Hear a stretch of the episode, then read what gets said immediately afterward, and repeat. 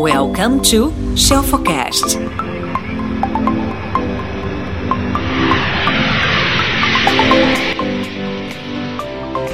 Imagina a seguinte situação: você tem uma empresa, um negócio e não tem muita noção do que está acontecendo ali entre a hora que um cliente liga e ele vai embora.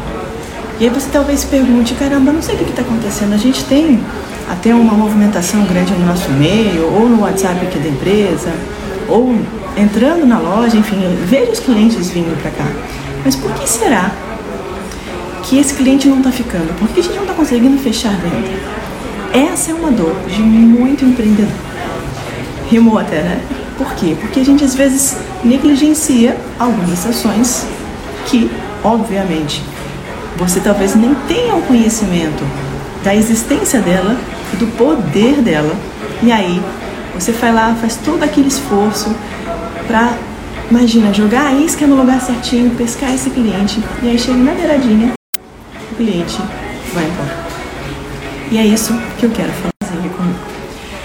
Quando a gente fala sobre cliente oculto, o que é cliente oculto? Alguém sabe? Você se inscreve eu aqui no chat, quero ver. A gente fez uma pesquisa ainda agora no, no, enquete, né, nos stories, e muita gente respondeu que não sabe.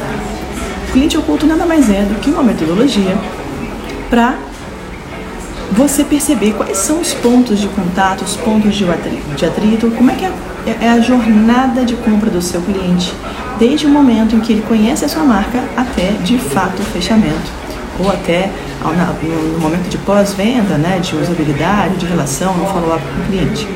Tem empresas que são especialistas em fazer isso, fazer serviço de cliente oculto. Tem empresa que tem mais de 10 mil colaboradores cadastrados para se passarem por clientes ocultos de determinadas eh, empresas ou em grandes processos. Não pense você que isso é uma prática de pequenos ou médios empreendedores ou só de grandes empreendedores. Todo mundo pode e deve fazer isso. Ah, Eline, mas eu não tenho condições de contratar uma empresa para fazer essa prestar esse serviço, essa assessoria, sabe o que você pode fazer? Pede para amigos seus, familiares seus fazerem isso. Liga para sua própria empresa, manda um e-mail para sua própria marca, entra em contato com o seu próprio Instagram e segue essa jornada, pergunta de algum produto, veja como a pessoa que está do outro lado recebendo o teu cliente, o teu consumidor, o teu lead está interagindo, como é que ele está respondendo. Aline, mas eu sou a minha equipe, eu sou a minha eu presa. Maravilhoso! Como que você pode tirar o máximo proveito de cliente oculto? Fazendo você, o cliente oculto, dos seus grandes concorrentes. Pesquisa o mercado, usa a metodologia de cliente oculto para você fazer benchmarking. Poxa, como será que meu concorrente vende? Como será que ele aborda? Será que ele pede o telefone no primeiro contato? Será, será que ele, ele fala um pouco com a pessoa? Será que a pessoa que está do outro lado tem o telefone sorrindo? Enfim. Eu quero que você tenha um dado na sua mente, tá bom? Em 2019 existia já um dado, em 2021 certamente esse número está bem diferente. Mas em 2019 já existia um dado dizendo que mais de 50% da verba de, de, de investimentos né, é, destinados a marketing, a venda, a, a melhoria de processo e a governança, logicamente, tem um cachorrinho aqui, tô fazendo eu e minhas amizades. Olha ali. Uh, mais 50% da verba das empresas iam justamente para isso, para a inovação, para eu entender como é que eu posso melhorar a minha jornada. Entenda que é todo um processo, é todo um braço.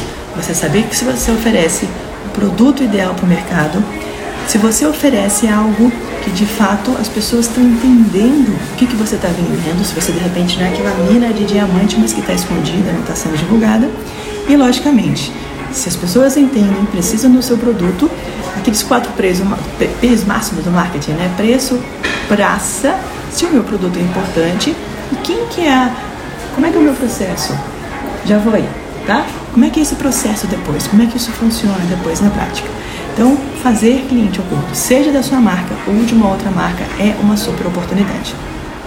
Preste atenção numa coisa que eu vou falar para vocês agora. até peguei os dados aqui, ó. Uh, ah, 79% dos consumidores reclamaram da qualidade de atendimento que foram ignorados, segundo uma estatística de uma, de uma empresa chamada Kissmetric. 79%. Você tem noção?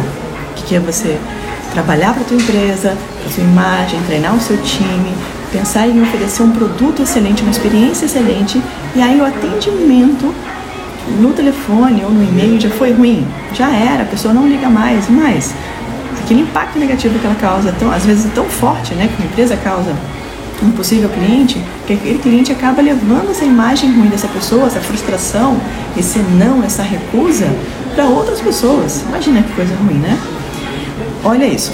Em média, clientes fiéis valem até 10 vezes mais que a sua primeira compra, dados do ICS, Institute of Customer Service. Ou seja, se eu me preocupo desde o primeiro olhar, em falar com o meu cliente, em treinar o meu time, entender como essa jornada de comunicação com ele, conseguir estabelecer uma boa relação com o meu cliente, e eu fidelizo ele, que ele compra um produto, independente do ticket, tá bom? A gente está falando aqui, gente, às vezes de empresa que vende ticket de R$ 7,90, empírico feito para provar isso. Falo também de empresas que vendem tickets maiores, empresas que vendem assinatura, que vendem recorrente. Quantos de vocês aqui já tentaram, por exemplo, cancelar algum serviço? Ficaram horas e horas e horas no telefone. Não é ruim.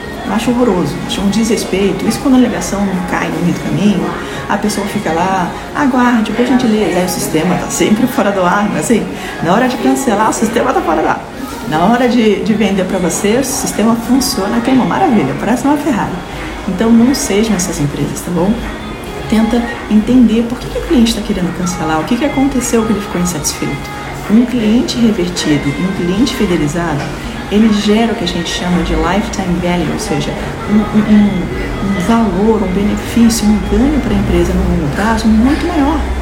E mais, se eu tenho um cliente já na minha esteira, se eu tenho um cliente já na minha carteira, perdão, eu consigo com muito mais facilidade fazer com que esse cliente caminhe na minha esteira de produtos, porque ele acaba buscando uma consistência desses produtos, uma consistência na, na, no comportamento dele, de dizer sim para você, de dizer sim como seu cliente e ele vai querer que você resolva outras dores dele, porque porque ele já confia em você, já confia no seu produto e já confia no seu marca.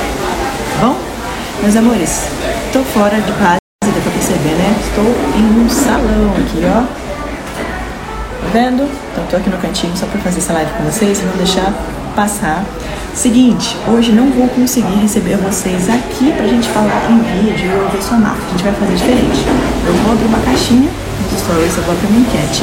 Quero que você mande a sua dúvida lá. Combinado? Um beijo no seu coração. Vou encerrar isso aqui. Vai lá pro feed, hashtag cliente oculto, e aí você já entra na sequência para eu te responder e te dar uma super mentoria aí em forma de vídeo exclusivinho para você lá na, na, nossa por mensagem, combinado? Aqui no Instagram, via DM. Fechou? Beijo, beijo. Vai lá então agora e hashtag cliente oculto. Tchau.